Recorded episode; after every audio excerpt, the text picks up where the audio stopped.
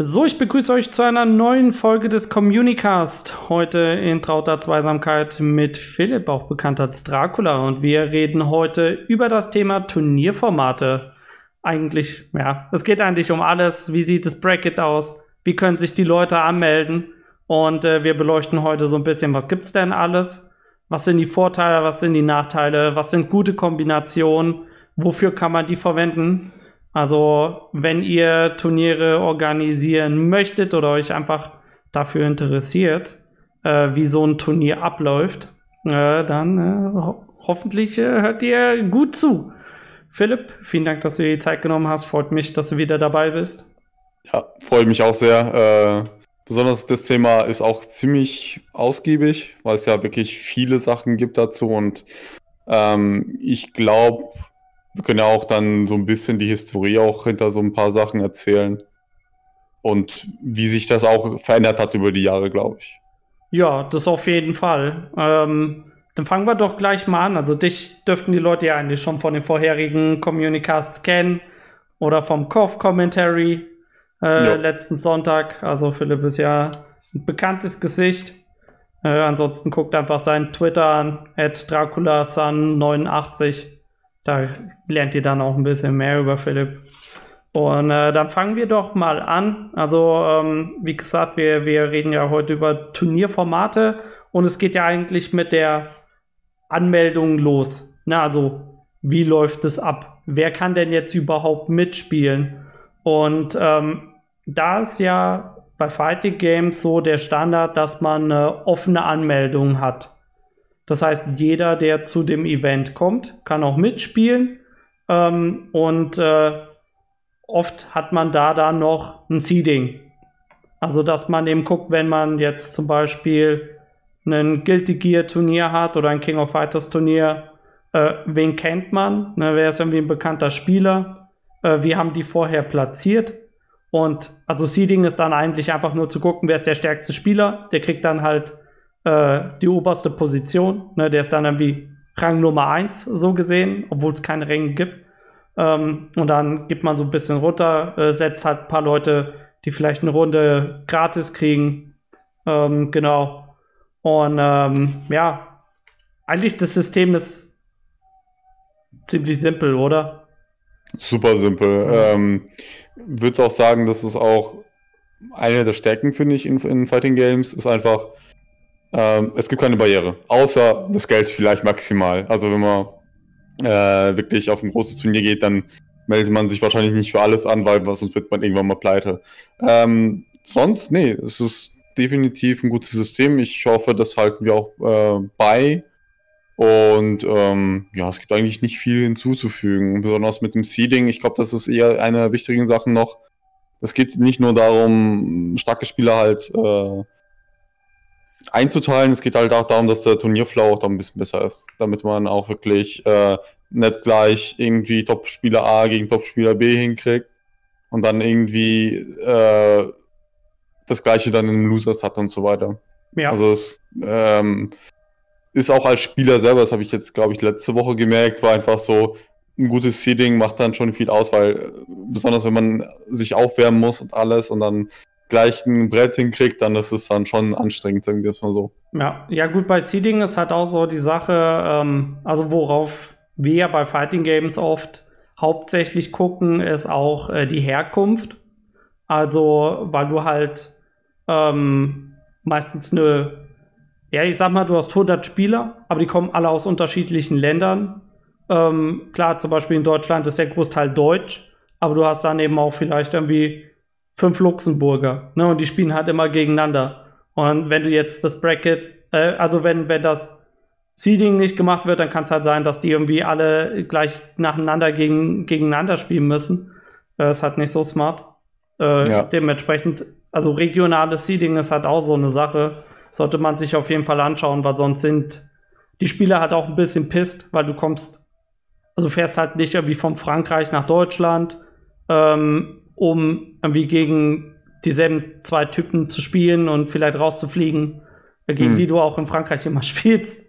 Ja, ja. Das, das, das kommt nicht gut. Ja, und. Das stimmt, das gehört auch gut zur Experience dazu. Ja, und ähm, also ich habe mir auch so ein paar Vorteile und Nachteile dazu aufgeschrieben. Und ähm, der Vorteil von einer offenen Anmeldung ist eben, dass du viele Teilnehmer haben kannst oder beziehungsweise die Möglichkeit eben hast, äh, viele, viele Teilnehmer am, am Turnier teilnehmen zu lassen. Ähm, die Leute sind dann eben meistens nicht reine Zuschauer. Also die Leute, die kommen und sagen und spielen jetzt irgendwie Guilty Gear, die können halt auch bei dem Turnier mitspielen und müssen nicht einfach nur zugucken, äh, wie andere Leute spielen. Ist ja meistens so ein, du spielst mit und wenn du raus bist, guckst du halt zu. Ja. Und äh, das, also ich habe mir auch noch einen Vorteil aufgeschrieben, der ist äh, gut für Anfänger. Ne, weil ähm, so kann man Turniererfahrung sammeln, ähm, so ein bisschen diese Nervosität abbauen. Ähm, weil, ja gut, jeder, der zum ersten Mal bei einem Turnier teilnimmt, ist halt ziemlich nervös. Ne? Du kennst irgendwie die anderen Spieler noch nicht so. Wie gut bist du? Wie gut ist der andere? Ähm, und äh, da, dafür ist es halt auch gut. Ähm, der Nachteil oder ein, ein Nachteil ist, dass die Zeitkalkulation halt schwierig ist. Einfach weil du nicht weißt, kommen 20 Leute, kommen 100 Leute, kommen 200 Leute. Ähm, ähm, das, also dementsprechend muss man halt immer gucken. Äh, kann halt sein, dass das Turnier statt drei, drei Stunden irgendwie theoretisch irgendwie 10 Stunden dauert. Einfach nur, weil so viele Leute da sind. Klar, du kannst es mit Hardware, Hardware ausgleichen. Ähm, aber es ist vielleicht auch ein bisschen doof, wenn du 200 Teilnehmer hast und du zeigst dann zum Beispiel auf dem Stream nur zehn Matches, weil alle anderen parallel gespielt wurden.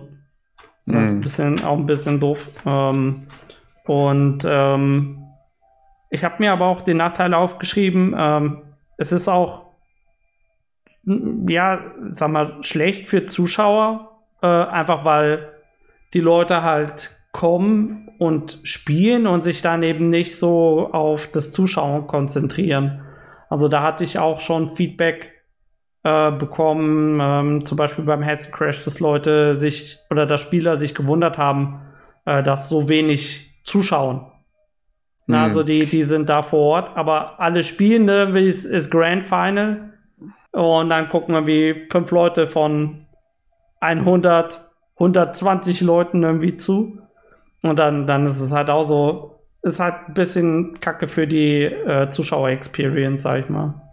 Ja, könnte echt ein bisschen besser sein. Ich glaube, das liegt auch daran, das wäre jetzt so ein Nachteil, den ich jetzt noch ein bisschen genannt hätte, wäre einfach, äh, je nach Game, also das, es bedeutet nicht, dass wenn sich alle anmelden, auch alle das Spiel 100% spielen. Es gibt mhm. na, natürlich ab und zu mal Leute, die spielen das halt nur nebenher, was auch nicht so schlimm ist, aber es kann so ein bisschen halt ähm, das Bracket verwässern, würde ich sagen. Und auch ein bisschen so, nicht ganz den Hype, das so, so, so stark will ich nicht da reingehen, aber es kann schon so ein bisschen so Spielgefühl drücken. Also, not gonna lie. Also, ähm, ich hätte, da bin ich sogar der Meinung, äh, es müssen nicht immer viele Spieler sein im Turnier.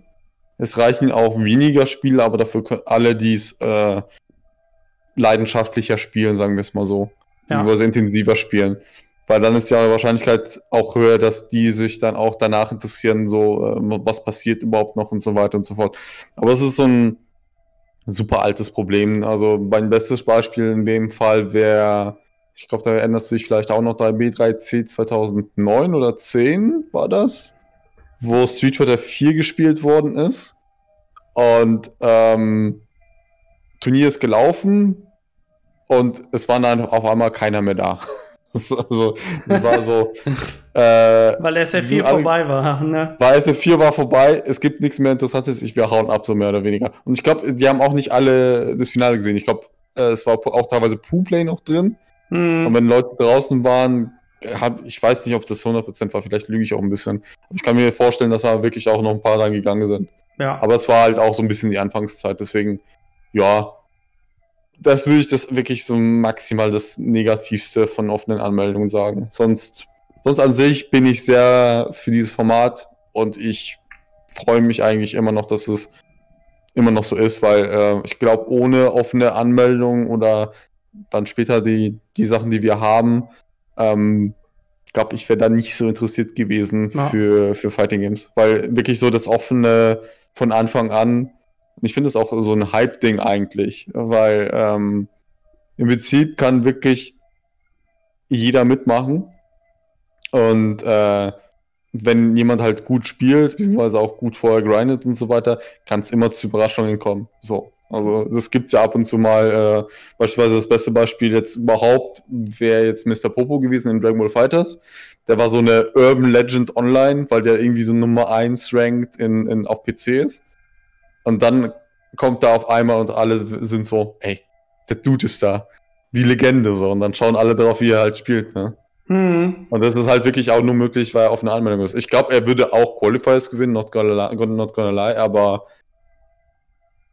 so kann man, so macht es halt so ein bisschen mehr Spaß, finde ich. Ja. Ja, auf jeden Fall. Ist auch gut, um in die Community reinzukommen. Also einfach ja. dadurch, dass du gegen andere Leute spielen musst, äh, lernst du die halt auch kennen. Na, dann unterhältst du dich dann einfach danach über das Match oder das Spiel oder wo die, ja. wo, von wo sie angereist sind und so. Äh, ja, das ist auch, ja, ist auf jeden Fall ein Vorteil. Ähm, ein Vorteil, den man wahrscheinlich bei dem nächsten Format, dem Invitational, nicht hat. Äh, also Invitational, wie, wie der Name ja schon sagt, äh, Spieler werden eingeladen und eigentlich können keine anderen Teilnehmer teil, also keine anderen Spieler teilnehmen. Äh, das heißt, zum Beispiel, wenn du jetzt acht Spieler einlädst, ähm, dann bleibt halt dabei und alle anderen Leute, die kommen, werden halt Zuschauer. Ähm, gibt es ziemlich wenig offline, jedenfalls. Also online gab es schon, ja. Aber also das einzigste Invitational, das mir jetzt spontan einfällt, beziehungsweise ich weiß nicht, das andere kann man glaube ich nicht dazu zählen, weil es sind zwei, zwei Red Bull Events und das einzigste, was mir wirklich in dem Fall einfällt, wäre halt äh, Red Bull Komitee in Paris. Das ist ja wirklich das klassische Invitational, zumindest im Fighting Game Bereich. Also die haben ja dann aus überall die Leute einfliegen lassen, aus UK, aus Frankreich, aus, aus Japan. Ich glaube, Asien haben sie, ich weiß gar nicht, ob sie Xiaohai oder sowas hergenommen letztes Jahr, weiß ich gar nicht mehr. Müsste die Liste nochmal nachgucken. Aber äh, da hat man zumindest noch die Chance. Aus USA haben sie auch jemanden reingeflogen, das war dann Strider. Ähm, aber da hast du noch, glaube ich, gerade noch die Möglichkeit, dass du noch so noch so ein Last Spot Qualifier hast. Ah, okay, ja. Das, das war noch, aber ich glaube, das ist das Nächste an dem, was, was Invitational geht. Und ich weiß mm. gar nicht, hm. kann man Red Bull The Pit auch dazu zählen? Fragezeichen. Nee, nee, nee, ne? nee, weil das war ja offene Anmeldung. Du musstest halt nur ein Team aus drei Leuten haben. Mhm. Und ähm, die Slots waren limitiert auf 32 Teams. Also okay. das war eigentlich eine offene Anmeldung, ähm, nur mit einem Spielerlimit. Mhm. Und äh, ja, also da, ja, äh, äh, mich wundert es eigentlich, dass, dass es so wenig Invitationals gibt. Ähm, kann aber auch daran liegen, äh, dass Fighting Games halt hauptsächlich eins gegen eins gespielt werden und diese Invitationals hast du dann eher äh, bei ähm, Team, Teamspielen, mhm. wie Dota, League of Legends oder wie Counter-Strike, ne, wo dann ESL acht Teams einlädt, ja. ähm, teilzu, teilzunehmen zum Beispiel. Ähm, also da, ich, ich finde, Invitationals haben einen, einen ganz guten Vorteil für die Produktion Ne, weil du nimmst dir zum Beispiel jetzt bei Fighting Games, du nimmst dir acht Spieler oder nimmst 16 Spieler, du weißt, wer die sind, die geben dir ihre persönlichen Infos, ne, irgendwie. Also du kannst halt besser eine Geschichte drum spinnen, um die Person an sich. Also es ist halt äh, gut für Storybuilding. Und ähm, es ist auch gut, um einen, im Zeitrahmen zu bleiben weil du, weil du halt weißt, okay, wir spielen Samstag irgendwie Gruppen und da spielt, wir haben zwei Gruppen und da sind vier Leute drin, das heißt, jeder spielt äh, drei Matches. Also insgesamt sind es sechs Matches, weil du ja äh, weil ja, ja jeder drei hat. Und das heißt, Spieler A spielt drei, B zwei und C einmal irgendwie so, oder? So war's, genau. Ja, also sechs Matches müssten es auf jeden Fall sein. Und äh, das kannst du halt gut kalkulieren. Und meistens sind diese Invitationals halt auch in irgendeinem Studio, ähm, wo du dann Leute einlaufen lassen kannst. Du setzt da irgendwie Kommentatoren hin. Ähm, ja. Also so, so für Produktion ist es, ist es sicherlich nice. Ähm, hast halt viele Probleme nicht, die du bei, bei der offenen Anmeldung hast. Ähm, und äh, äh, ach so, ja. Ich habe mir noch aufgeschrieben als Vorteil hohes Niveau.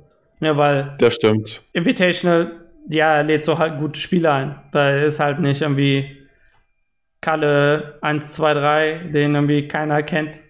Ähm, hm. Dabei, der, der, der von allen gestompt wird. Solche Leute sind halt auf einer Augenhöhe ungefähr oder die bereiten sich dann da ordentlich drauf vor. Und dann hast du halt auch ähm, richtig gute Matches. Na, also jedes Match ist eigentlich ein interessantes Match, so in dem Dreh. Ja. Und äh, als Nachteil habe ich mir aufgeschrieben, ähm, halt wenig Interaktivität mit, äh, mit der Community. Weil das Einzige, was du machen kannst, ist hingehen und zuschauen. Und, ja, äh, maximal irgendwas noch mit Twitter oder sowas, dass du vielleicht noch irgendwie Gewinnspiel im Stream dein, dein Comment sehen kannst, bla, oder Salty Bets oder was weiß ich was immer, aber ja.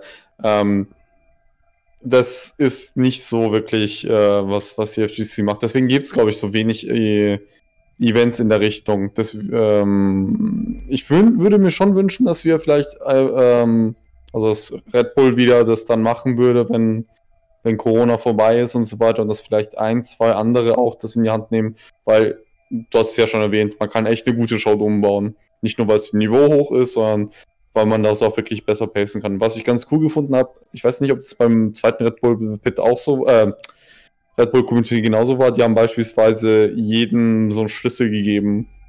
Und die haben, glaube ich, High Sets gespielt. Also wirklich so First to Five oder sowas äh, mit Single Elimination und dann, wenn derjenige verloren hat, haben die so das Schloss für den Pokal aufgemacht mit deren Schlüssel. Weil sie verloren sind und sie sind aus dem Turnier. Hm.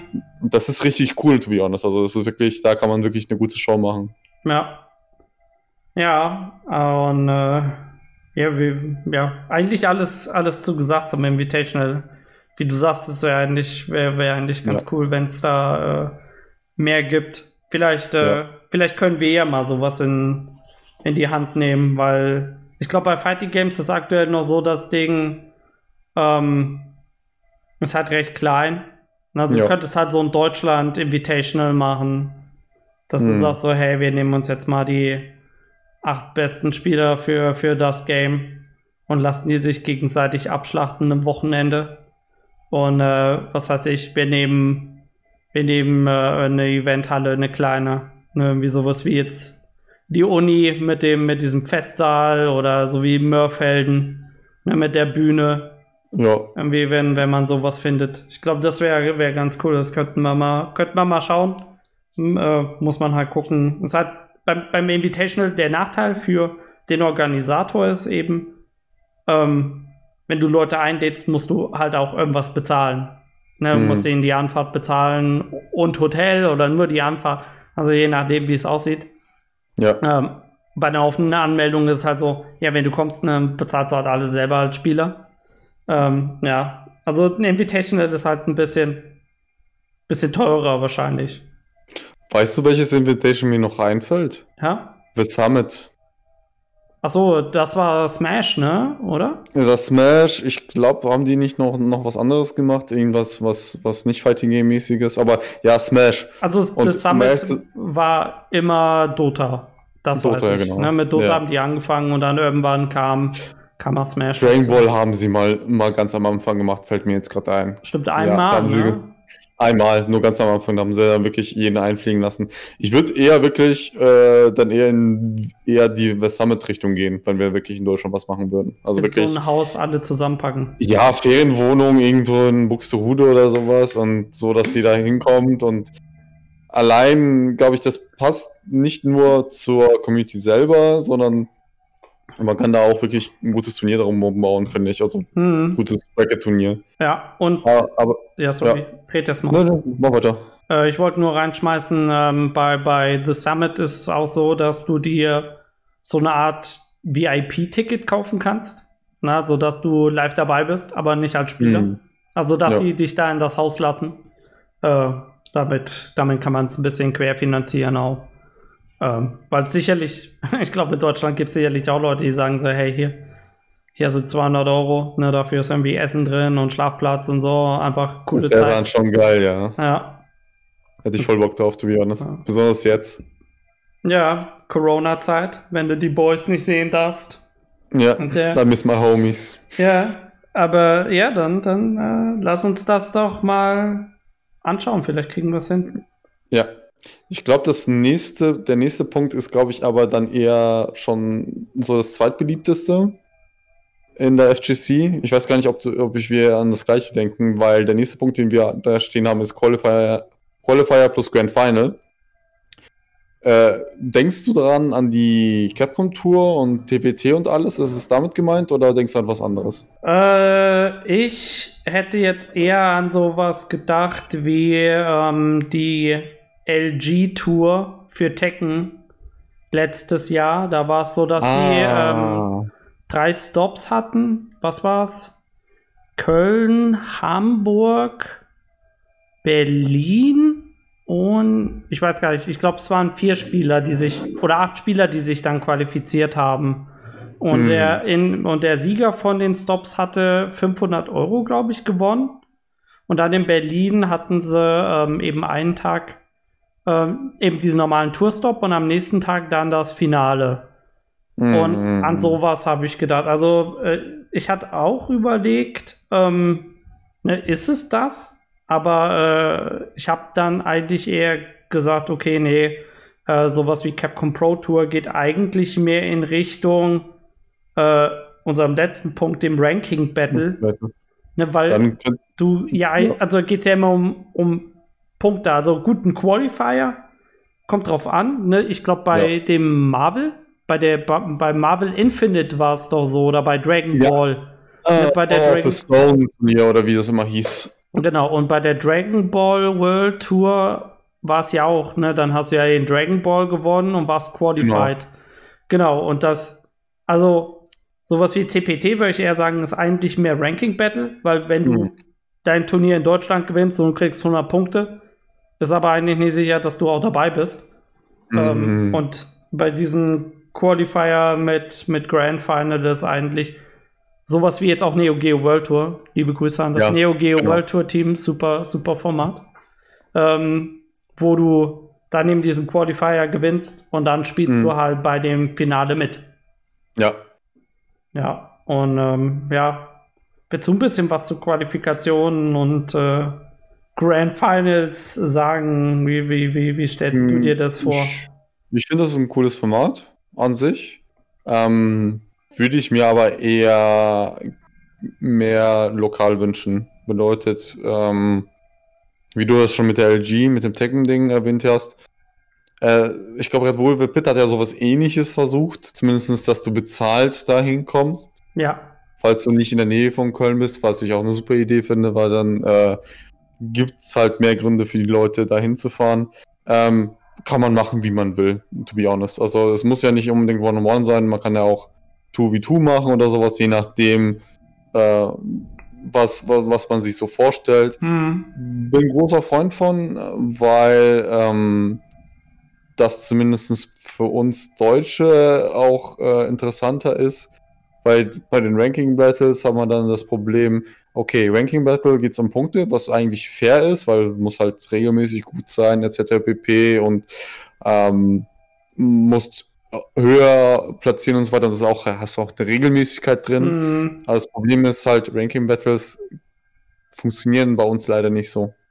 Vielleicht, wenn wir nur intern eine machen würde, aber sowas wie Capcom Cup oder TWT, ähm, also Tekken World Tour, funktioniert halt bei uns leider nicht so gut, weil vielleicht kriegst du ein oder zwei große Turniere in Deutschland mit und hast dann eine Chance, zumindest Punkte zu sammeln. Hm. Aber äh, die Leute, die dann auch sich qualifizieren für die Ranking Battles, sind auch wirklich Leute, die gesponsert sind und auch wirklich, wenn nicht jedes Wochenende traveln und, und sich die Punkte farmen. Ja. Ähm, außer es hat Region Locked. Ja. Außer es ist Region Locked. Oder es ist beispielsweise, weil bei Capcom Tour gibt es auch beispielsweise Premier-Events, wo wirklich, wenn du das Turnier gewinnst, kriegst du einen Spot. Also es ist, sind vielleicht fünf Stück oder sechs, wenn ich mich nicht ja, das sind halt dann auch meistens keine Events in, in Europa. ich glaube, einer, einer war mal in Milan in Italien. Das war, hm. weiß ich noch. Der war irgendwann vor zwei Jahren oder sowas, aber das ist alles so an den Haaren ein bisschen hergezogen, dass das Ding. Also ich mag, ich mag das, äh, das Qualifier Grand Final Ding. Ähm, und wie schon gesagt, äh, wenn jetzt die neuen Games kommen, würde ich mir auch gerne wünschen, dass sie beispielsweise, wenn sie ein neues Street Fighter kommt, dass sie mal so ein Format zumindest am Anfang mal probieren, damit, damit auch die Leute dann äh, zumindest motiviert sind und auch mal, mal hinkommen. Ich glaube, das ist jetzt meine Behauptung jetzt einfach, die Qualifier-Dinger sind attraktiver für auch Neulinge, ja. finde ich. Äh, weil ähm, die Chance ist einfach höher, dass man da was holt. Oder beziehungsweise ist es möglich, was zu holen. Und bei den Ranking Battles ist es halt so, ja, okay, ist zwar Niveau ist sehr hoch, ich würde sogar am höchsten von den ganzen, aber halt die Chance, da irgendwie was zu reißen, ist halt geringer, sag ich mal so. Hm. Ja, das auf jeden Fall. Also ich, ja. ich, ich habe mir äh, zu den Qualifikationsturnieren aufgeschrieben, der Vorteil ist halt, du kriegst viel Material auch, ne, Videomaterial. Äh, weil, wie du sagst, es, sind, es müssen halt mehrere Turniere sein, am besten mehrere Orte. Ähm, so wie jetzt halt zum Beispiel bei LG mit den drei, vier Städten. Ähm, und äh, dadurch kannst du eben auch die lokale Community mobilisieren oder unterstützen. Einfach, naja, wenn du ein Turnier in Frankfurt hast, ja, dann kommen die Frankfurter halt auch rum oder machen Werbung dafür. Na, das, das ist halt so ein Vorteil. Ähm, Nachteil, ja, gut. Ist die Frage, ob es ein Nachteil oder Vorteil ist, je nachdem, wie, wie man es aufbaut. Äh, lange Zeitspanne. Na, du musst halt irgendwie das relevant halten. Über ja. ähm, mehrere Monate vielleicht. Und äh, ja, es ist, es ist halt auch meistens dann das Ding, ähm, zum Beispiel in Deutschland, du hast gerne einen großen Event, ne? Oder hast irgendwie zwei, drei große Events. Äh, irgendwie Tekken hat einen großen Event, wo irgendwie alle hingehen. Und äh, gut, dann hast du irgendwie so ein 2D-Fighting-Game-Event, wo alle hingehen, wo, äh, also wo, wo dann die Prio drauf liegt. Und ähm, also da ist wahrscheinlich dann halt auch so ein bisschen, kriegst wahrscheinlich weniger Teilnehmer als, als bei so einem riesigen Event, wenn du es einmal machst. Ähm, und äh, ja, das hat eine Mehrbelastung für dich als Organisator. Ähm, weil du gucken musst, wenn, also wenn ich jetzt in Frankfurt sitze, aber ich will einen, so, so ein Qualifier, so eine, so eine Tour machen, ne, mit Qualifikationsturnieren und einem Grand Final, muss ich ja gucken, okay, welche, welche Location nehme ich in Frankfurt, welche in Köln, welche in Hamburg, welche in Nürnberg, ähm, welche fürs Grand Final, wie vermarkte ich das Grand Final, ne, äh, also die, das Potenzial ist größer, ja, aber es, der Mehraufwand ist halt auch größer. Ne, das, so, das sind so meine, meine Punkte dazu. Kann ich so unterschreiben. Ja. Gibt nichts hinzuzufügen. Ja. Gut, dann kommen wir doch einfach zum, zum letzten Punkt, äh, zum Ranking Battle. Also wer, wer Ranking Battles nicht kennt, die waren früher in Deutschland so das Standardturnier eigentlich.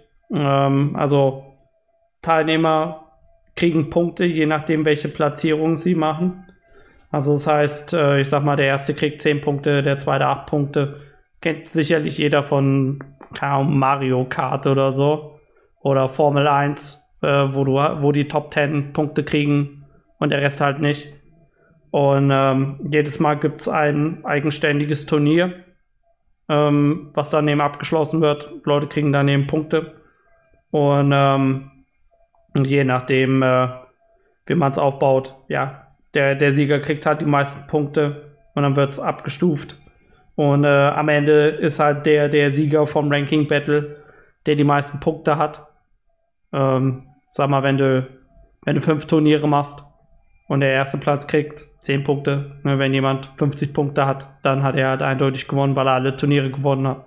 Mhm. Genau. So, so hast du halt dann die, ja, wie gesagt, direkten Ranking. Ne? Ähm, ja. Vorteil, Vorteil davon ist, äh, es fördert die Aktivität, weil Leute eben mehrfach teilnehmen müssen, damit sie was reißen. Also wie du ja gesagt hast, Capcom Pro Tour, wenn du zu einem Turnier gehst und das gewinnst. Äh, außer es ist jetzt irgendwie das größte Turnier der Welt, ähm, wo, wo es ja, die meisten Punkte gibt. Mhm. Ähm, und dann äh, wirst du wahrscheinlich keine Chance haben, äh, dich zu qualifizieren. Das heißt, ähm, ja, du musst halt zu mehreren Turnieren gehen. Und äh, das belohnt dann eben auch die regelmäßige Teilnahme. Ähm, ja, also dementsprechend der, der, der Sinn oder der Vorteil ist, wenn du in Frankfurt 100 Teilnehmer hast, dann wirst du hoffentlich in Köln auch 100 Teilnehmer haben und 80 davon oder 90 davon waren auch in Frankfurt, so in dem Dreh. Mhm. Na, das, das ist halt äh, ja, das Momentum carried sicher zu den nächsten Events. Und äh, als Nachteil habe ich, ähm, hab ich mir aufgeschrieben, also auch im kleineren Rahmen, äh, du brauchst halt einen Spielerpool, der regelmäßig teilnimmt.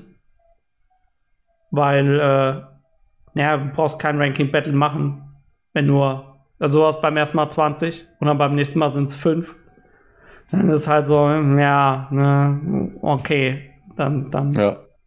lass bleiben. Das haben sie auch ja mehr oder weniger in die, in die TVT ja letztes Jahr eingebaut, wo sie ja dieses Dojo-System noch mit eingefügt haben. Hm. Wo sie mehr oder weniger die Locals, also die lokalen äh, Mini-Turniere eher gefördert haben. Also kannst du dir vorstellen, oder die Zuschauer können sich vorstellen, dass die gesagt haben, wenn ein Turnier eine bestimmte Anzahl an, an, an Spielern hat, sagen wir mal 20, 20 Spieler, dann kriegt das Turnier so viele Punkte zugeschrieben, also wirklich so eine mhm. limitierte Anzahl. Natürlich, desto größer das Turnier ist und desto regelmäßiger, desto mehr Punkte hat man da bekommen. Ja. Und ja, ähm, ein Ranking Battle halt nur mit fünf, also mit unregelmäßigen Zahlen macht auch keinen Sinn. Ja, also Deswegen, früher, ja. ja früher gab es das in Deutschland, da hatten wir halt, also das war gerade wo ich angefangen habe, 2006 wurde das eingestampft. Da gab es eine Bemu-Liga, hm. ähm, wo dann, äh, was war es, Norden, Süden, Midwest und Osten, glaube ich. Irgendwie so drei, vier Gebiete gab es in Deutschland. Hm. Und dann äh, wurde, wurden halt Turniere gespielt, zum Beispiel jetzt irgendwie ähm, Midwest war dann, keine Ahnung, ich sag mal jetzt irgendwie Kassel, Frankfurt und Köln und nochmal Düsseldorf. Ja, äh, und dann ähm, am Ende gab es dann ein Finale auf dem B3C mit dem besten Spieler von, äh, in was weiß ich, Street Fighter Third Strike. Ne, war wie der mhm. beste Midwest-Spieler da. Und der beste Norden, beste Osten und der beste Süddeutschland-Spieler. Und die haben dann gegeneinander so gesehen ausgespielt, wer der beste, der beste Spieler ist. Na, das, das gab es halt früher. Ähm, daher kenne kenn ich das System, aber wie gesagt, wurde halt direkt eingestampft. Heutzutage ist es, ist es eher CPT und TBT und so weiter. Ähm, ja. Gut, jetzt haben wir ja so, ich sag mal, die Turnierart, ne, die Turnierteilnahme. Ähm, abgehakt. Dann kommen wir doch mal zu den Bracket-Typen. Also, jetzt bist du angemeldet, aber wie, wie, wie, wie spielst du? Und äh, da fange ich einfach mal mit dem simpelsten an. Dem Single Elimination Bracket. Der Klassiker. Alle lieben es. Also Single Elimination, ja, wie ein Name eigentlich sagt, du hast einen Turnierbaum und wenn du verlierst, bist du sofort raus. Genau. Das heißt, du hast, wie, wie man auf Japanisch sagt, One-Chan. Du hast eine, du hast eine Chance. Und wenn du verlierst, bist du halt, bist du halt draußen. Ähm, der Vorteil hinter einem Single Elimination Bracket ist, es ist schnell, also es sicherlich der schnellste Turnier-Bracket-Typ, den es gibt. Und du brauchst dadurch auch weniger Hardware, ähm, weil äh, jede Runde die Teilnehmerzahl um 50% schrumpft. Also es fliegt, also jede Runde, jedes Match verliert ja einer und der ist halt sofort raus. Das heißt, mhm. du brauchst eigentlich jede Runde äh, 50% weniger Hardware. Das heißt, wenn du zu wenig Hardware hast, dann ist es nicht so ein großes Problem. Und äh, der Nachteil ist halt, ähm, wir haben eben über Seeding gesprochen. Und äh, ja, die Platzierung in einem Single Elimination Bracket zeigt eben nur sehr grob die Spielstärke oder die Spielerstärke. Einfach weil, naja, wenn du, also alle Leute, die in der ersten Runde rausfliegen, die sind sicherlich nicht alle gleich gut. Na, da hast du Leute, die verlieren ganz knapp vielleicht gegen einen der besten Spieler. Aber wenn die, wenn die halt in der ersten Runde gegen diesen besten Spieler verloren haben, 2 zu 1, dann haben sie trotzdem die niedrigste Platzierung. Hm. Ja, das, das ist halt so ein bisschen der Nachteil und äh, es hat auch viel Glück involviert. Dementsprechend. Weil wenn du, wenn du gegen jemanden spielst, der vielleicht ein schlechtes Matchup, also ein Charakter spielt, der ein schlechtes Matchup für dich, für deinen Charakter ist, ja, dann kann es halt sein, dass du verlierst äh, und dann draußen bist. Und du hättest sonst eigentlich alle gestompt, außer diesen einen Dude äh, der, der diesen Charakter spielt. Ähm, ja, dementsprechend, ja. Das ist so ein bisschen Vor- und Nachteil von, von Single Elimination. Äh, Einsatz besprechen wir dann vor dem Bracket-Typen dann, äh, wenn wir durch sind. Mhm. Hast du noch was hinzuzufügen? Das einzigste Positive ist halt, ähm, dass es wirklich High Stake ist in jedem Match, wenn man es so nimmt. Mhm. Also, dass wirklich Blow-Ups halt real sind. Ja, stimmt. Ähm, ist natürlich für die Neulinge-Erfahrung nicht so geil, bin ich ganz ehrlich, weil mhm. äh, man hat am Anfang eh nicht so viel Erfahrung und wenn man dann halt sofort einen starken Spieler hat am Anfang, dann ist halt so, ja, okay, erste Runde und du bist raus. Ja. Ähm, aber wenn wir später zu denen kommen, welches Bracket passt zu welchem Turniertyp, das wäre ja noch ein Punkt, den wir haben, ja. äh, gibt es ein gutes Beispiel noch dazu. Aber da, da kommen wir später noch dazu.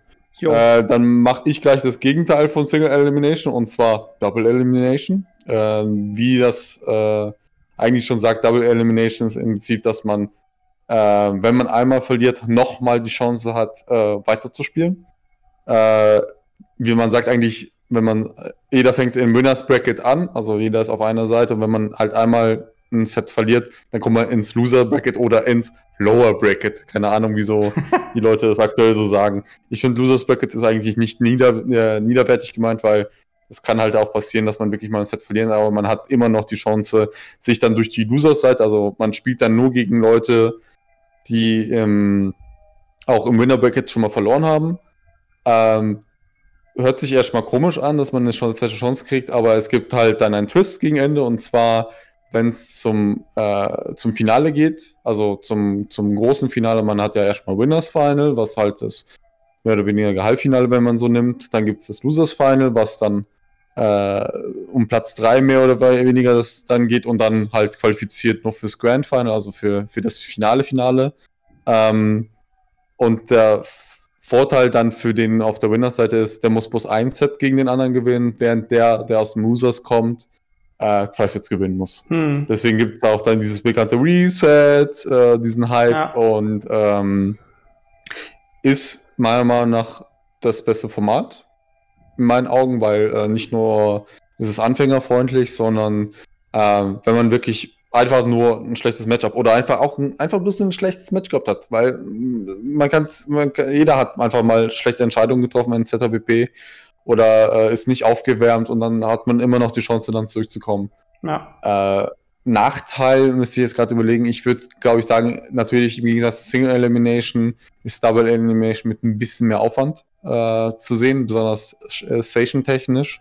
Man braucht halt immer Stations noch zusätzlich, damit man halt das Losers Bracket weiterspielen kann oder halt auch andere Matches.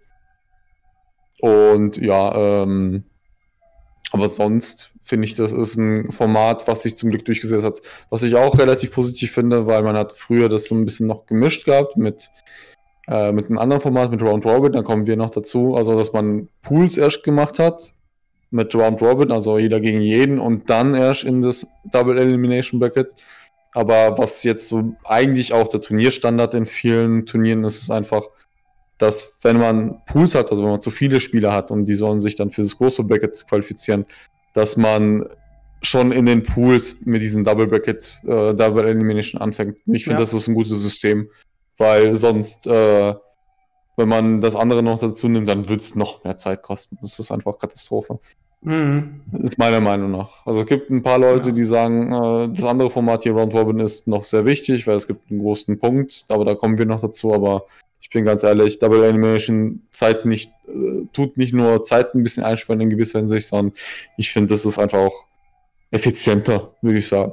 Ja. Ja, es kommt halt immer auf die Spieleranzahl drauf an. Also, hm. ähm, wie du sagst. Also der, der, der Vorteil Double Elimination zu Single Elimination ist auf jeden Fall, dass die Ergebnisse genauer sind. Na, die Top 3 sind dann halt eher die Top ja. 3 Spieler als bei Single Elimination. Und äh, ja, wie du sagst, dauert halt länger. Ähm, und äh, man braucht mehr Hardware. Ähm, und äh, ja, ist halt nicht umsonst der aktuelle Standard bei Fighting Games. Ähm, bei anderen Spielarten ist es nicht unbedingt, also nicht immer so. Hm. Also, ähm, ich weiß zum Beispiel bei ähm, ESL One für Dota, als wir das geguckt haben, das war ja Single Elimination mit vier Teams. Hm. Ähm, aber das war auch ein Invitational. Ähm, einfach weil sie es innerhalb von zwei Tagen durchkloppen mussten. Ne, acht Teams waren es, ja. Acht Teams. Und ja gut, wenn ein Match eine Stunde dauert, also ein Match und dann Best of Three, ne, so bis zu drei Stunden, dauert es halt ein bisschen. Äh, dementsprechend Single Elimination in dem Fall äh, vertretbar. Okay. Ja. ja. Und äh, ja, also ja, gut, zu Double Elimination, ja, gibt es eigentlich sonst großartig nichts mehr zu sagen. Äh, ich komme nur mal zu einer Abwandlung vom Double Elimination Format des der äh, GSL äh, Style Turnier. Äh, also ist eigentlich, also GSL steht für Global StarCraft League. Das ist eine koreanische okay. StarCraft Liga. Und die hat das, äh, das Format so gesehen äh, populär gemacht. Und die benutzen das eben hauptsächlich für die Gruppenphase. Ähm, also du hattest ja eben angesprochen, bei Double Elimination ist eben auch, äh, wenn, wenn du Pools hast und dann machst du eine Poolphase, Double Elimination, dann bleibt der Loser im Loser Bracket. Und bei, hm. bei diesem GSL-Format ist es so, äh, jede Gruppe besteht aus vier Spielern. Und ähm, dann hast du A gegen B, C gegen D. Die spielen gegeneinander, ne, ganz normal. Ist auch wie ein Double, Double Elimination Bracket eigentlich. Die Sieger spielen dann gegeneinander, die Verlierer hm. spielen gegeneinander und der Sieger ist dann durch. Ja. Also der, der Sieger von diesem Sieger-Matchup, der ist schon, der ist schon mal durch. Der hat zwei Wins und ist durch. So, und der Sieger von dem Verlierer-Match spielt gegen den Verlierer von dem vorherigen Sieger-Match, ne? So gesehen. Und ähm, der Gewinner davon ist dann auch durch. Da, der Unterschied ist aber, beide Spieler kommen ohne Nachteil aus dieser Gruppenphase raus. Okay. Also beide sind qualifiziert für den Turnierbaum. So, und bei, bei was du halt in der Fighting Game, äh, in den Fighting Game Turnieren oft hast, ist einfach, also man nennt es Pools, aber es ist eigentlich kein Pool finde ich. Weil es ist einfach nur ein Abschnitt. So eine Vorphase, würde ich sagen. Es, es ist nur ein Abschnitt von dem riesig großen Turnierbaum. Mhm. Na, also du kannst eigentlich sagen, wenn du jetzt einen 128 Teilnehmer Turnierbaum hast und du hast in jedem, also du machst dann Double Elimination für 16 Spieler ja, gut, wobei stimmt, die spielen da nicht gegen Leute aus anderen Brackets erstmal. Stimmt, ist ein bisschen, ist ein bisschen anders, aber es ist halt so das Ding, wenn du aus dem Loser Bracket rauskommst, bist du halt weiterhin im Loser Bracket. Und ich denke mir halt so, genau. ich denke mir halt so, toll, ne? Also du darfst eigentlich auch in dieser Gruppenphase darfst du nicht verlieren, weil sonst hast du trotzdem den Nachteil. Und das, hm. Das ist, da, da denke ich mir halt so, irgendwie dieses Double Elimination Pools ist, ist irgendwie ein bisschen flawed. Ähm, also da, da gefällt mir dieses GSL-Format halt besser. Einfach weil es sagt so, okay, hey, du hast, du hast einmal verloren, ne? Du bist nur Platz zwei. Das heißt, du musst gegen den stärkeren Gegner aus einer anderen Gruppe spielen. Ähm, ja, das ist dein ja. Nachteil. Ne? So, das ist dein Nachteil. Aber hm. ähm, es ist halt nicht so ein, okay, du bleibst weiter im Loser Bracket, weil du hast ein, du hast ein Match in deiner Gruppenphase verloren gegen äh, in einer Gruppenphase mit 16 Spielern. Ne? Wow. Ne? Ja. Das kann passieren, ja. Genau. Und ähm, da hatte ich, also da gibt es halt nur den, nur das Risiko, wenn du jetzt eben so eine kleine Gruppe hast aus vier Spielern, ähm, dann kann es halt sein, sag mal, Spieler A und C gewinnen erst das Match und mhm. A kommt weiter. Ne? Das heißt, C ist dann so gesehen im, im Endspiel und äh, B und D spielen ja gegeneinander und D gewinnt. Aber C und D haben ja vorher schon gespielt. Und die spielen dann nochmal, um zu wissen, wer aus der Gruppe rauskommt. Ne, das heißt, der, der, also Spieler C hat gegen D, A und dann direkt wieder gegen D gespielt. Ne, das ist halt hm. irgendwie so der einzige Nachteil wohl davon, ähm, dass, dass du halt recht schnell ein Rematch-Risiko äh, hast. Aber hm. ja, muss man mitleben. Ich ja. finde es eigentlich ein ganz, ganz netter Twist. Äh, ich glaube, glaub, bei Fighting Games hat man noch nie so eine Gruppenphase gesehen. Nicht. nicht. mit dem Format, aber ja. mit dem nächsten. Ja. Und zwar das nächste Format wäre dann Round Robin. Round Robin erklärt es ein bisschen im, im Wort selber und zwar jeder gegen jeden. Ja. Bedeutet, man hat eine Gruppe oder halt vielleicht ein großes Turnier, je nachdem, oder ein kleineres Turnier, äh, wo wirklich damit man rausfindet, wer der Stärkste ist, jeder gegen jeden spielen muss, also auch die allerschwächsten Spieler gegen die allerstärksten. Ähm, TWT hat sowas ähnliches gemacht. Die haben beispielsweise auch Gruppenphasen gehabt in den Finals, äh, wo sie, glaube ich, war das vier? Ja, vier waren es. Vier Gruppen gemacht haben. Und erster Platz, also der, wo als erstes rausgekommen ist, war dann Winner's Side auf, auf, auf im Bracket und mhm. dann die zweitplatzierten waren dann Loser's Side.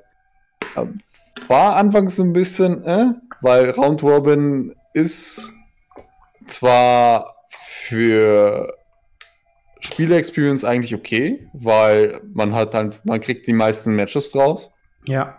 Aber es kommt man darauf an, was man für Spieler ist. Wenn man ein Anfänger ist, ist es, glaube ich, ganz gut, weil dann kann, kann, man gegen jeden spielen und dann kann man so ein bisschen so die Punkte sammeln, etc. und dann kann man sich dann so ein bisschen denken. Aber ich finde, für ein großes, langes Turnier finde ich Robin eigentlich ziemlich bad, um ehrlich zu sein, mhm. weil das auch nicht nur halt länger dauert, sondern auch ein bisschen mehr an die Substanz, also auch an die Performance nagt, finde ich.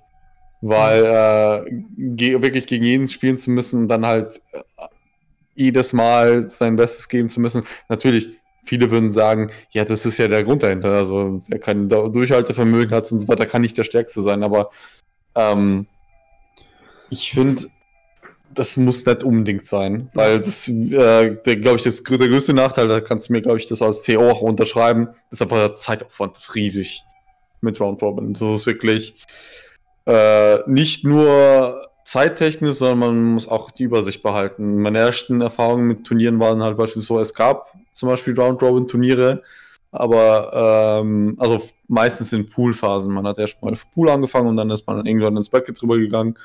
Aber die Sache war einfach die, in den ersten Turnieren, weil das auch alles ein bisschen neu war für die Leute, gab es dann auch Leute, die einfach sich nicht an die Regeln gehalten haben. Bedeutet, äh, die sind einfach irgendwo rumgewandert, haben gesagt, oh ja, die anderen spielen jetzt, ich gehe jetzt irgendwo hin zum Rauchen oder sowas, ich muss ja nicht warten. Ja. Und dann hat sich irgendwann mal das System etabliert, dass man halt wirklich bei den Round Robins ein Spiel oder zwei am besten dann zum Teamleader macht und sagt, äh, ihr kümmert euch um, ums Bracket eintragen, also um die Punkteverteilung.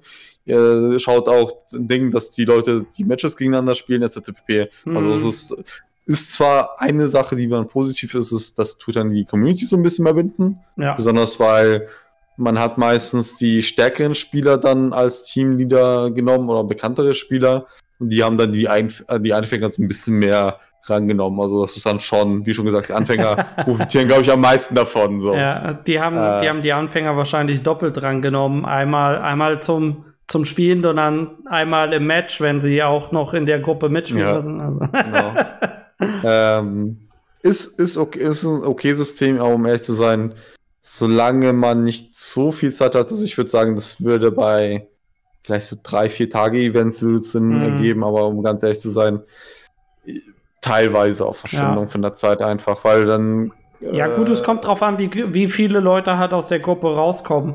Also, Bestimmt wir, wir, wir, hatten schon Fälle ja in Deutschland, äh, nicht mein Events, aber äh, wo, ähm, wo man dann eine Fünfergruppe hatte und vier Leute sind rausgekommen und da dachte ich mir dann halt auch ja, so, ey, so gerade Sachen, ja. warum, ne? Warum spielst du, warum spielst du eine Fünfergruppe und vier Leute kommen raus? äh, dann machst zwei. Ne? Also sonst macht es ja gar keinen Sinn. Wo ist der Aussiebfaktor, wenn du halt oder am besten irgendwie eine Gruppe. Also ich glaube, da gab es auch Gruppen mit vier Leuten, wo dann eigentlich nur das Seeding rausgespielt wurde. Ne, so wäre es erster, zweiter, dritter, vierter. Aber mm. also keiner fliegt raus. Und das ist halt, ja. das ist halt dumm. Ne, das ja, sind, das sind alles Matches, die bringen gar nichts. Also ja, das, also es gibt es auch bei größeren Turnieren. Äh, also auch noch mal als Beispiel The International äh, von Dota. Da ist auch erstmal, ich glaube, eine Woche oder fast eine Woche ähm, Gruppenphase, ähm, wo die, ich glaube, da fliegt dann irgendwie ein Team oder zwei Teams raus von. Wie viele sind in der Gruppe? Äh, ich glaube, 16 Teams sind es insgesamt. Mhm. Und dann fliegen irgendwie vier Teams raus oder so. Das ist auch okay. sehr klein. Also sind ziemlich wenig dafür, dass alle gegeneinander spielen. Aber die wollen halt viel Material haben. Ja. Die wollen halt jeden Tag streamen, genau. Aber bei Fighting Game Events, ne, besonders wenn es irgendwie privat ist. Ähm, also wenn, wenn du damit jetzt irgendwie nicht deinen, deinen Lebensunterhalt machst. Das ist halt, äh, ist halt Blödsinn. Also klar, der Vorteil ist, Du, du siehst halt, wer ist der beste Spieler, ne, weil der muss hm. gegen alle spielen, aber ja, wie du sagst, der Zeitaufwand äh, lohnt sich da meistens, meistens halt nicht. Ja. Ähm, ja. Und ähm, ja, ich glaube, sonst, sonst zu Round Robin kann ich eigentlich nicht großartig viel sonst sagen. Ich finde, mit kleinen, mit einer kleinen Gruppe ist Round Robin sinnvoll, ne, so wie wir das jetzt auch bei, bei äh, der Corona Cancel Tour hatten. Wenn es jetzt irgendwie drei, vier, fünf Leute sind, ey, dann machst du halt ein Round Robin Bracket. Ne? Dann spielt jeder viermal.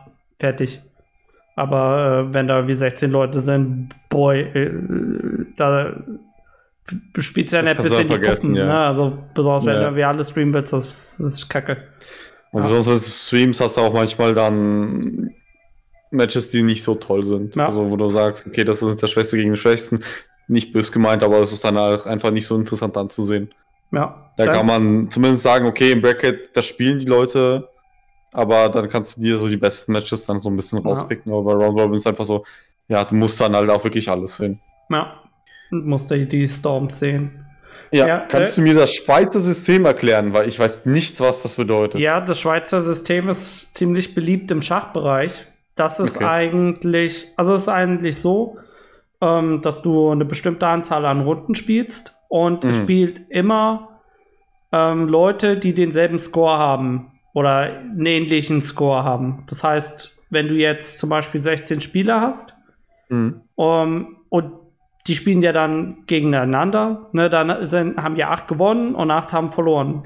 Dann, dann spiel als nächstes die acht, die ge gewonnen haben, spielt gegen jeweils eine andere Person. So, dann hast du jemanden, der ist 2-0 und einer ist 1-1 und bei den Verlierern hat ja einer gewonnen, der ist dann 1-1 und der andere ist 0-2. So, und das orientiert sich dann eigentlich immer so ein bisschen an den Stats, äh, wie Leute gespielt haben. Ähm, das, du hast halt eigentlich so, die besten Spieler spielen gegeneinander und die schlechtesten Spieler spielen gegeneinander. So, mhm. und dann am Ende hast du ähm, eben eine Auflistung, also es hat nicht unbedingt jeder gegeneinander gespielt. Ähm, muss, muss nicht sein aber du kannst halt trotzdem sagen, okay, ähm, wir, wir haben irgendwie 16 Spieler und der eine ist 7-0 und der nächste ist äh, 6-1. äh, oder sind mehrere irgendwie 6-1, äh, dann ist der 7-0-Spieler der Beste. Ne, irgendwie hm. sowas. Ähm, das äh, wird halt benutzt, um, ähm, also du hast nicht genug Zeit, um jeden gegeneinander spielen zu lassen, aber so ist es eigentlich, du hast eine große Gruppe an Spielern und du lässt einfach immer ähm, die Leute, die auf einem Niveau sind, gegeneinander spielen und dann äh, kristallisierst du eigentlich auch so ein bisschen ein Ranking raus. Hm. Ist eigentlich ein ganz interessantes System, weil ähm, so ist es dann eben nicht das Ding, dass Leute permanent gestormt werden. Also du hast eigentlich immer recht even äh, Begegnungen. Ja, das, also Schweizer System ist eigentlich auch Round Robin, nur dass, dass du nicht jeder gegen jeden spielen lässt, sondern immer guckst, wie, wie, wie viele Siege, wie viele Niederlagen die haben. Ja. No. Genau. Und äh, da gibt es eben auch noch so das Ding, gibt es auch ein, ein, ein, Seeding, also entweder nach Stärke oder nach Los, ne, dass du eben sagst, ähm, du Spieler 1 bis 16 und Spieler 1 ist der Beste und Spieler 16 ist, ist der Schwächste. Du weißt nicht, wie gut die sind, aber es wurde halt gelost, dass Spieler 1 so der Beste ist. Das heißt, wenn hm. Spieler 1 gewinnt, spielt der gegen Spieler 2, weil er der nächststärkste ist. So, genau. Und das, das ist das Schweizer System. Ja. Also eigentlich eine, eine Round Robin, ein Round Robin Format, um Zeit zu sparen. So in dem Dreh. ja. Mehr oder weniger, ja. Ja. Äh, Habe ich, glaube ich, bei Fighting Games auch noch nicht gesehen. Wäre aber sicherlich. Ist mir auch komplett neu, um wär, ehrlich zu sein. Wäre sicherlich mal eine, eine, eine lustige Idee. Ne, einfach zu sagen, so, hey, hier, ne, wir, haben, wir haben acht Stations, Leute, und die, die Leute wechseln so ein bisschen durch. Könnt, mm. Könnte man, mal, könnt man mal testen, äh, aber muss halt passen zum, zum Format. Ja, ja, jetzt haben wir fast eine Stunde über äh, Turnieranmeldungen und Bracket-Typen gesprochen. Dann können wir ja jetzt eigentlich da dazu zu, äh, darüber äh, dazu übergehen, äh, jetzt um über die Kombination zu sprechen. Äh, und ich habe mir einfach mal die beliebtesten aufgeschrieben. Also ähm, zum Beispiel beim Ranking Battle früher war es halt Round Robin. Hm. Äh, einfach weil die Spieleranzahl übersichtlich war. Äh, früher war die FGC noch ein gutes Stück kleiner als heutzutage. Ähm, ja, offene Anmeldung ist meistens Double Elimination direkt ne, wie, du, wie du ja auch gesagt hast.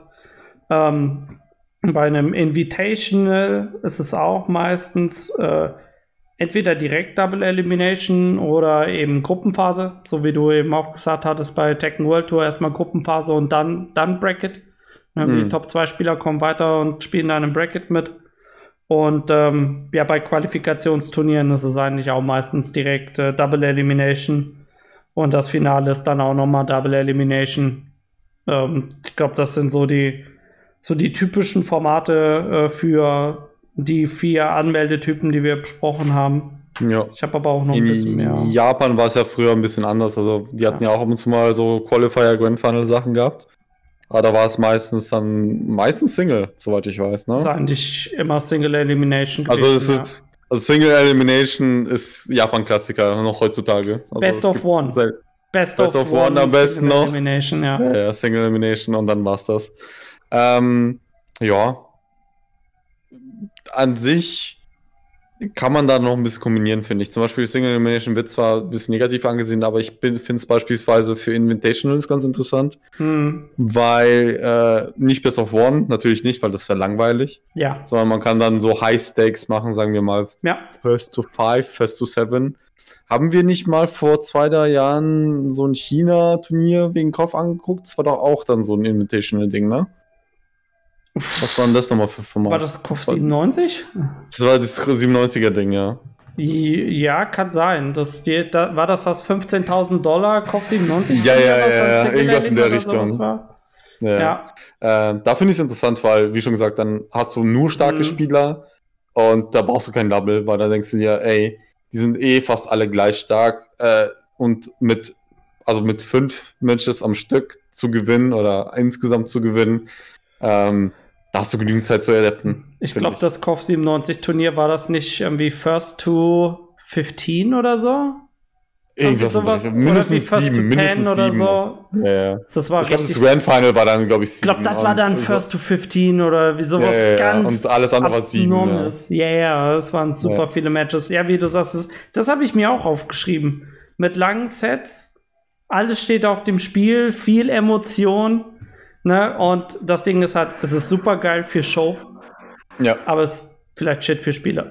ne? ja. Aber in, in Form von Invitational finde ich das dann gerecht. ja. Wo ich okay. Single Elimination auch noch sehr positiv sehe, beziehungsweise sogar besser sehe als Double Elimination, ist in zum Beispiel in Teamturnieren.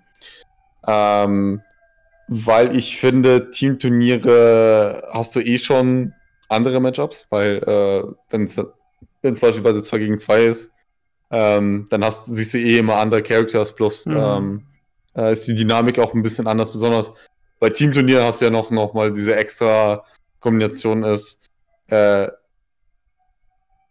spielen die halt so lange, also bleibt der, wo gewinnt, sitzen oder macht man dieses Pokémon-Style, dass man Mhm. sagt, okay, A Spieler A gegen Spieler B oder Spieler B gegen B und so weiter und Ja. so fort. Und da finde ich zum Beispiel Single Elimination besser, weil ich weiß nicht, ob du dich erinnerst. Ich weiß nicht, welches Hessen Crash das war mit Street Fighter 2 und 2. Und ich finde, das Double Elimination zieht sich so unheimlich lange. Besonders dann, wenn es zum Grand Final kommt und dann das, die Losers resetten müssen und so weiter. Ich, Du hast eh schon so viel Zeit und so viel äh, Energie wird eh schon reingestellt mit äh, Player-Matchups mehr oder weniger. Mhm. Und mit dem Strategisieren, mit wer lässt, wen lässt du gegen wann, Ja. wen spielen und, und etc. pp. Da finde ich das am Ding. Mein Lieblingsturnier in dem Format war wirklich ähm, das KOF 13 2 und 2 ganz am Anfang. Da hatten wir ein super geiles System und zwar ähm, dadurch, dass viele neue Spieler dabei waren, war es so, es gab einen Master und einen Pupil, beziehungsweise einen, Profi mehr oder weniger und einen Anfänger und man hat die dann zusammengesteckt und man hat genau gegen solche Teams gespielt, die ge- genauso zusammengesteckt waren. Also immer einen, der es gut konnte und einer, der neu war. Und wenn KOF 15 rauskommt, ich will unbedingt dieses Format einmal wiederholen, weil besonders am Anfang, wenn das Spiel frisch draußen ist, finde ich, kann man so die Leute dann noch ein bisschen besser abholen. Und das ist immer noch mein, mein Traumformat mehr oder weniger. Und besonders, ähm, man kann da auch noch ein bisschen mehr kombinieren, dass man sagt, okay, man macht random, so, keine Ahnung. Äh, man hat so ein, wer hat Lust auf Teamturnier, okay, acht Leute melden sich. Oder, keine Ahnung, 16. Weil dann kommt man genau auf acht, auf acht, äh, acht Teams. Ja. Und dann tut man die zusammenwürfeln oder sowas. Ja. Das macht dann ein bisschen mehr Spaß. ja. Also wirklich so die Teamturniere sind für mich persönlich auch die etwas größeren, so 3 gegen 3, 4 gegen 4. Da haben wir beispielsweise auch den Vorteil, ähm, da schauen die Leute dann auch eher zu. Weil du hast nicht nur mehr Spieler pro Team, die dann eh schon automatisch zugucken, weil die dann Mhm. ihren Teammate anfeuern. Ich erinnere mich gerne an das 3 und 3 mit dir und mit Cem, wo wir dann, glaube ich, dritten Platz gemacht haben oder so. Bei Guilty Gear meinst du? Beim Guilty Gear war Ja. das, glaube ich, Ref. Was? Ref 1 oder Ref 2? Ich glaube, das war noch Ref 1. Ja, kann sein. Ähm, und nicht nur das, sondern die anderen Teams schauen nochmal automatisch mehr zu, weil dann wissen die auch, wer der nächste Gegner ist und so weiter. Also Mhm. es gibt also diese kleine Klickenbildung und Ja. so weiter. Das, Der Turnierbaum ist dann halt auch nicht so riesig. Ne? Also es ist halt Ja. ziemlich übersichtlich. Weil du ja, ja, wenn du einen 16er Turnierbaum hast, Ja. dann hast du halt 48 Spieler. Aber es sieht halt Mhm. so aus, als wären es 16. Ne? Weißt, ja, oft weißt du nur nicht, wer ist in welchem Team. Ja, weil Leute ist dann irgendwie Team Bananentrupp und du denkst dir so, hä, wer ist denn Team Bananentrupp? ey, das ist das Ne? Beste. Also diese ganzen Meme-Namen oder äh, komischen Teamnamen, das ist eh das Beste. Also äh, Ja. das ist das ist das Schöne auch daran, weil man kann dann, man hat, man merkt dann schon an den Turnieren, die Leute haben bisschen mehr Spaß, weil Das sie stimmt, ja. wirklich, ähm, keine Ahnung, kreativer sind Ja. oder beziehungsweise, weil es einfach, man merkt so, die, die, der Ton ist nicht so ernst, aber man, man will trotzdem dann halt irgendwie präsent sein. Und das, Mhm. Ja. äh, das ist, glaube ich, das erste Ding, was ich versuche zu reviven, wenn das ganze Corona-Zeug vorbei ist, weil wenn ich jetzt dran denke, erinnere ich mich an so viele schöne Sachen und dann denke ich mir, ey, voll Bock drauf. Ja, bei mir ist auch so, äh, ich will auch ein hauptsächlich Teamturnier äh, auf die Beine stellen. Und da überlege ich halt zum Beispiel Hessen Crash, ne, gibt es ja zweimal. Ja. Einmal machst du Single, einmal machst du Team. Äh, klar, Team ist, ist ein bisschen schwieriger, äh, weil die Leute sich erstmal fitten müssen. Aber ja, also äh, gibt auf jeden Fall in Zukunft äh, Team Hessen Crash. Nur, Ja. nur so schon mal Äh, Man kann es ja an einem Tag machen und dann am anderen Tag. Ja. Aber äh, bleiben wir, bleiben wir erstmal, bleiben wir einfach jetzt beim, beim heutigen Thema. Klar, Ja. Team, Teamturniere gibt es auch, aber äh, ich, ich äh, wollte noch hinzufügen zum äh, Offen- und Single-Elimination. Äh, das ist halt super gut für Messen. Na, also wenn du jetzt auf äh, einer Ach Convention... so, Messen, okay, ja. Ja, ja, wenn du auf einer. Convention ein Turnier machst, wo also wo es mehr um Fun geht, ne, wo Leute Mm. sich halt anmelden und spielen und du hast vielleicht nur eine Konsole oder zwei, äh, da ist halt Single Elimination richtig, richtig gut. Ähm, einfach damit du es halt auch in zwei Stunden durchkriegst, weil die Leute gehen jetzt nicht auf eine Anime-Convention, um dann zehn Stunden äh, bei dir da irgendwie äh, Fighting Game Turnier zu sitzen, äh, zu spielen. Ja. Ne? Ähm, da, dafür ist es halt richtig, richtig gut. Und ähm, ich, äh, sonst äh, nächste Punkt, den ich mir aufgeschrieben habe, war Invitational und Round Robin. Das ist halt gut, um viel Material zu haben. Äh, und gut, da ist eben das Ding, wie, wie bei, äh, wie wir ja schon angesprochen haben, bei International, bei The International erstmal viel Material mit der Gruppenphase, Round Robin und dann Double Elimination. Da ist halt auch, äh, ich glaube, die Top 2 von jeder Gruppe sind im Winner Bracket und die schlechtesten zwei sind dann im Loser Bracket oder 3 oder 4. Die Hm. Loser Bracket ist dann Platz 3 und 4 sind irgendwie ein Zweiter und 5 und 6 müssen die erste Runde spielen. Sowas. Äh, muss aber dann halt auch ein mehrtägiges Ding sein. Aber äh, ist auch eine Überlegung wert, wenn, wenn Invitational machen will, vielleicht äh, sowas zu machen. Mhm. Und ähm, ja, gut. Ich habe mir noch aufgeschrieben, GSL und äh, offenes Bracket. Ähm, gut, da habe ich eigentlich auch schon alles gesagt. Ne, ich finde es ich find's für Gruppen ist es das bessere Double Elimination. Also da ist halt auch die Sache, ähm, also bei, bei StarCraft 2 wird halt viel GSL-Format gespielt. Und da ist es dann aber auch so, ähm, die Leute, die aus der Gruppe rauskommen, kommen nicht unbedingt direkt in einen Turnierbaum, sondern da kann es eben sein, dass es wieder eine Gruppe ist.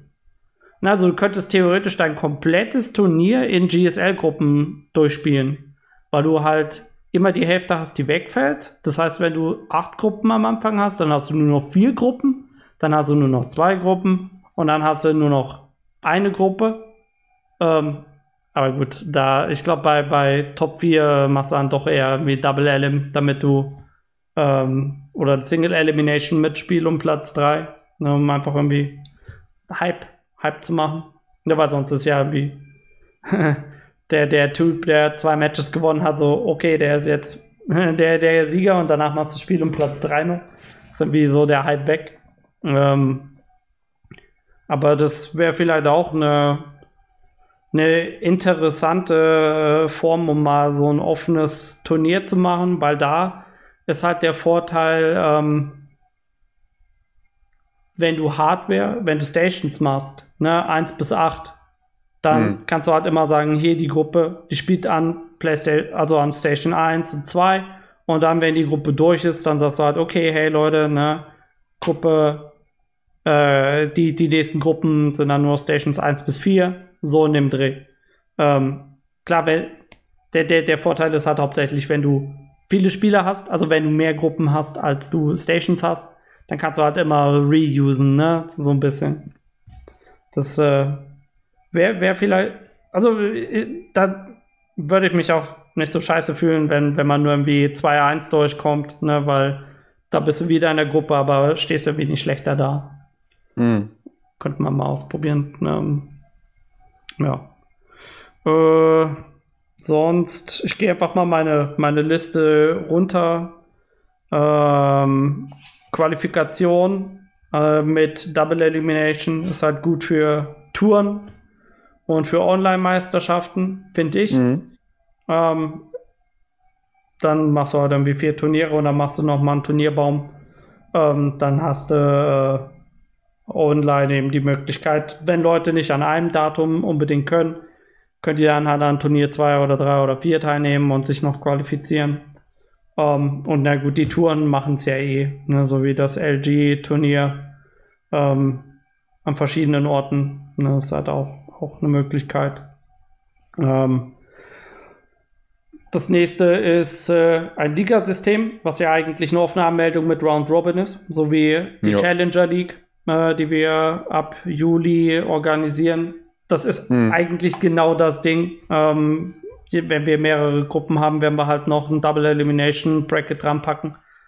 Ähm, oder ist halt, ja, wie Bundesliga, ne? Die Leute spielen, die Teams spielen halt zweimal gegeneinander, einmal Hinrunde, einmal Rückrunde, so, ja.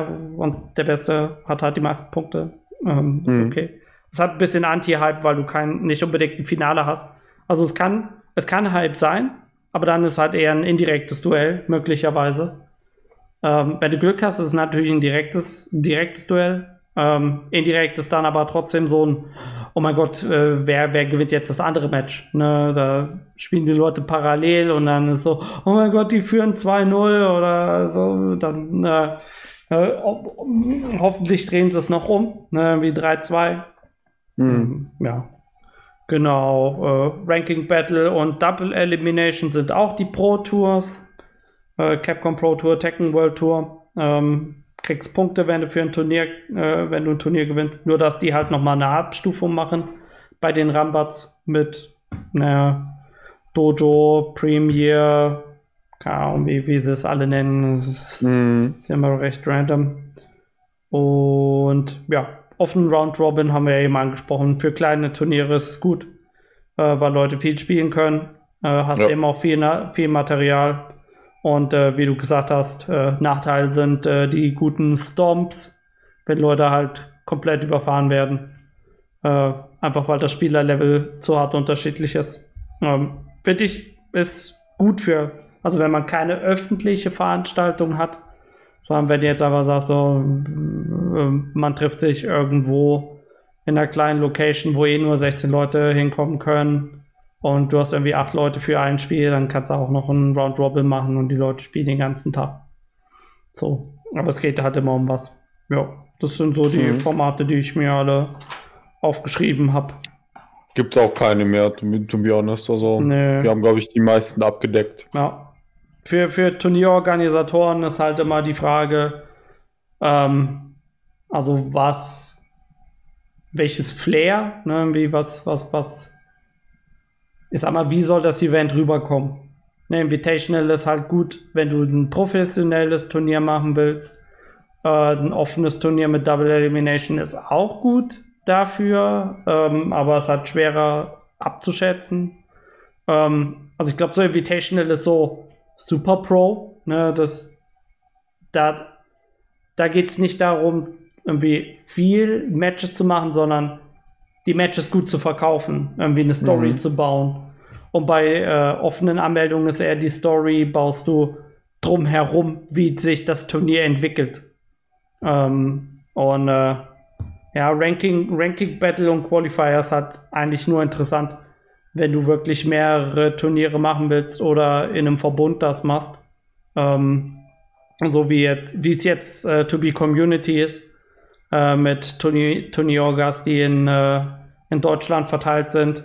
Da kannst du halt sagen, okay, hey, wir machen, wir machen die To Be Community Tour und äh, du kannst dich in Nürnberg, Frankfurt, äh, Stuttgart und Hamburg äh, qualifizieren und wir machen das Finale dann in Ahnung, Frankfurt oder Berlin oder wo auch immer.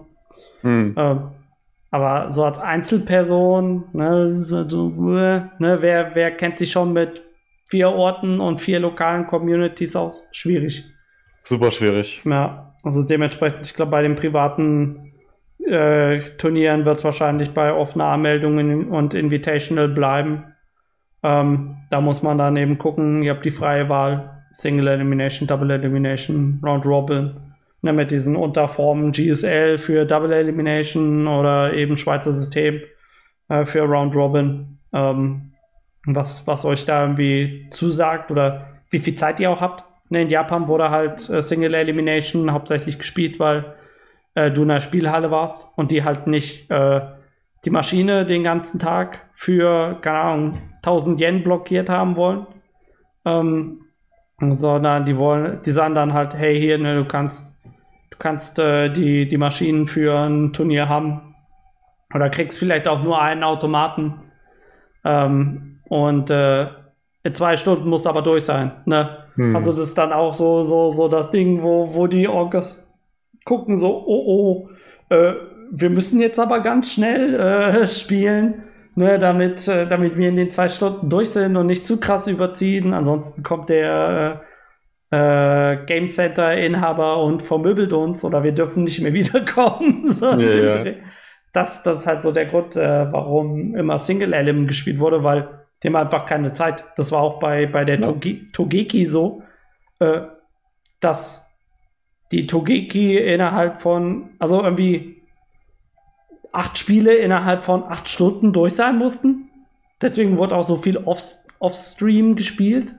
Mhm. Ähm, das war so, so hart. Äh, hat alles Single Elimination äh, an einem Tag oder an zwei Tagen äh, durchgeballert. Äh, also da ist echt, ja, ne, voll viele Emotionen. Du hast eigentlich die besten Spieler da, die besten Spieler Japans, aber so als Zuschauer denkst du dir, oh, ist irgendwie auch scheiße. Ne? Ist irgendwie, du siehst vielleicht deinen dein, dein Lieblingsspieler aus, äh, keine Ahnung, Hokkaido. Der wird einmal abgeschmatzt von einem Spieler aus Tokio und den, den siehst du dann halt nie wieder in diesem mhm. Turnierbaum. Das ist halt ein bisschen doof. Ja. ja. Aber ja, ihr habt, ihr habt die freie Wahl, seid kreativ. Äh, wie gesagt, ich glaube, das Wichtigste ist einfach zu gucken, was, wo wollt ihr hin, ne, was wollt ihr machen. Äh, es ist irgendwie ein Tag, Eintagsevent, Wochenende. Äh, habt ihr so viel Zeit, wie, wie, wie ihr mögt, ne, weil es ein Online-Event ist, dann habt ihr mehr Optionen. Ähm, aber ja, wie wir gesagt haben, Double LM ist eigentlich immer, immer der Standard. Damit könnt ihr eigentlich nichts verkehrt machen, das zu machen. Äh, aber weil da Double L der Standard ist, sind andere Formate halt auch äh, attraktiv. Ne, weil das mhm. mal was Neues ist. So wie die Challenger League mit Round Robin im Season-Format. Gab es, glaube ich, noch, gab es sonst äh, online noch nicht in Deutschland, jedenfalls. Mm, nicht, dass ich wüsste. Gab's Wirklich nur dieser. Leather-Format von, von Candy zum Beispiel für. Das gab es noch und ich glaube, ESL hat es maximal gemacht, aber es ist auch nicht lange gewesen. Mhm. Maximal so, keine Ahnung, für Monate oder sowas und dann haben sie es eingestampft, weil da auch, glaube ich, die Aktivität nicht, nicht so toll war. Aber ja, ich hoffe, dass das dann für die Challenger League äh, gut klappt. Und welche Games waren nochmal noch in der Challenger League? Also wir hatten Guilty Gear? Ja, Guilty Gear Third Draft 2, ja, Under Night. Mhm. Under Night In Birth, Exe, Late, Clear mhm. ist dabei und ein King of Fighters Spiel. Also da kommt es drauf an, welches der vier King of Fighters Spiele die meisten Teilnehmer hat. Da steht zur Auswahl KOF 98 Ultimate Match Final Edition 2002 Unlimited Match äh, King of Fighters 13 wie dich anstrengen, wie dich anstrengen musst mit, mit den Namen, ey. Ja, ich muss aufpassen, weil beides ja. UM ist, aber ja. äh, das eine ist Ultimate und das andere ist und das Unlimited. Andere ist Unlimited. Oh, ja. okay. Hm. Genau. Und äh, also ihr habt auf jeden Fall die Wahl zwischen KOF 98, KOF 2002, äh, 13 und 14. Ähm, ja, und, alles ja. auf PC, ne? Genau, alles auf PC. Guilty Gear und äh, Under Night werden auch auf PC gespielt. Ähm, genau. Einfach, da läuft es meistens am besten ne, für, mhm. für alle Spiele und ist auch ja. am einfachsten zu streamen. Ja, genau. also da könnt ihr euch noch anmelden. Ähm, da gibt es äh, einmal eine Pint, eine, eine gepinnte Nachricht auf unserem Twitter. Twitter.com slash äh, to be community. Da äh, könnt ihr, da findet ihr dann den Challenge-Link. Äh, da könnt ihr euch anmelden. Und äh, die Anmeldung ist offen bis zum 12. Juli. Äh, beziehungsweise für KOF noch eine Woche länger ähm, weil Leute sich vielleicht noch für das Gewinner King of Fighters anmelden wollen. Und dann ab dem 20. geht es dann los. Also Anmeldeschluss so gesehen 12. Juli und am 20. Juli sind wir am Start hier auf dem Twitch-Kanal twitch.tv slash 2bcu. Ähm, drei Tage die Woche. Jedes Spiel wird an einem anderen Tag gespielt. Also gibt es auch in Zukunft mehr Content. Könnt ihr jeden Abend einschalten. Fast. Na gut, wobei wir haben, wir haben den Communicast noch, ne? Das sind vier Abende. Mhm. Also vier von fünf Wochentage. Habt ihr schon mal Stuff Au. von To Be Community? Und Corona Cancel Tour. Ah, ne, Wochenende, Sonntag, einfach mal ein normales Turnier. Vielleicht machen wir das auch noch weiter. Sind wir schon bei, bei fünf Tage. Oh boy. That's, that's a lot of content. Mhm. Na gut, dann äh, genug Werbung für heute gemacht. ja, aber das finde ich war auch ein guter Abschluss, weil jetzt, wo wir so über so viele Turniere geredet haben, glaube ich, äh, ist auch ganz gut für Turniere Werbung zu machen, die dann eigentlich noch stattfinden. Dadurch, dass Offline jetzt aktuell noch eingestampft ist. Ja, gibt nur online. Aktuell. Leider. Ja. Aber offline kommt hoffentlich nächstes Jahr wieder. Und dann könnt ihr das ganze Wissen, was ihr heute gelernt habt, anwenden. Genau. Jo, dann nochmal zum Abschluss. Folgt uns auf Twitter, folgt uns auf Twitch, abonniert uns auf YouTube. Da kommen immer unsere Videos online. Ne, sobald sie auf Twitch werden sie ja gerne mal gelöscht nach zwei Wochen. Und äh, auf YouTube habt ihr aber dann unser Videoarchiv. Ähm, das heißt, wenn ihr zum Beispiel den heutigen Communicast noch nicht, äh, nicht angesehen habt oder nicht in voller Länge, seht ihr ihn da nochmal komplett. Und wir sind auch auf äh, Spotify und iTunes, könnt ihr uns auch hören. RSS-Feed kommt in naher Zukunft. Also wenn ihr kein Video braucht, dann könnt ihr auch auf Spotify und iTunes den Audio-Podcast nachhören. Und äh, ja, das, äh, das war's für heute. Dann nochmal vielen Dank, Philipp, dass du dir die Zeit Kein Problem. Hast. War super. War mir wieder eine Ehre, so wie immer. Ja, war super. Wir haben alles beleuchtet. Äh, Wenn es noch Fragen gibt, gerne auf äh, Twitter schreiben oder auf unserem Discord-Server. Und äh, ja, dann äh, bleibt mir euch eigentlich nur noch einen schönen Donnerstagabend zu wünschen. Ich hoffe, es hat euch gefallen und äh, Nächste Woche sind wir am Start mit dem Thema. Verdammt, was war das Thema? ich, weiß es, ich weiß es nicht. Warte mal. Turnierformate. Turnierformate. Ah, okay, wir ich, sind. Ich speck mal kurz. Ja. Vielleicht finde ich was. Rette mich. Ah, guck, guck, guck, guck auf dem internen Server. Äh, ich bin nicht vorbereitet. Schnell, rette mich. Nicht vorbereitet. Das perfekte Event? Ja. Oder der perfekte Event? Ja, ja, dann das perfekte Event. Genau. Ja. Heute haben wir über Turniere und den Aufbau gesprochen und nächste Woche beleuchten wir dann, was braucht ein Event, damit es ein geiles Event ist. Äh, also, ja, auch interessant für alle Theos. Schaltet nächste Woche wieder ein. Wenn ihr sagt, ich brauche was damit das ein geiles Event ist. Lasst es uns auf jeden Fall wissen. Ähm, ich suche auch noch Gäste. Also wer, wer Interesse hat, gerne sich bei mir melden. Und äh, ich, ja. ich denke schon mal. Ja, ja. Wir kommen zum Ende. Vielen Dank fürs Zuhören. Ja. Ich wünsche euch noch einen schönen so äh, Donnerstag und äh, ja, schönen Abend noch. Bis dann. Ciao, ciao. Ciao.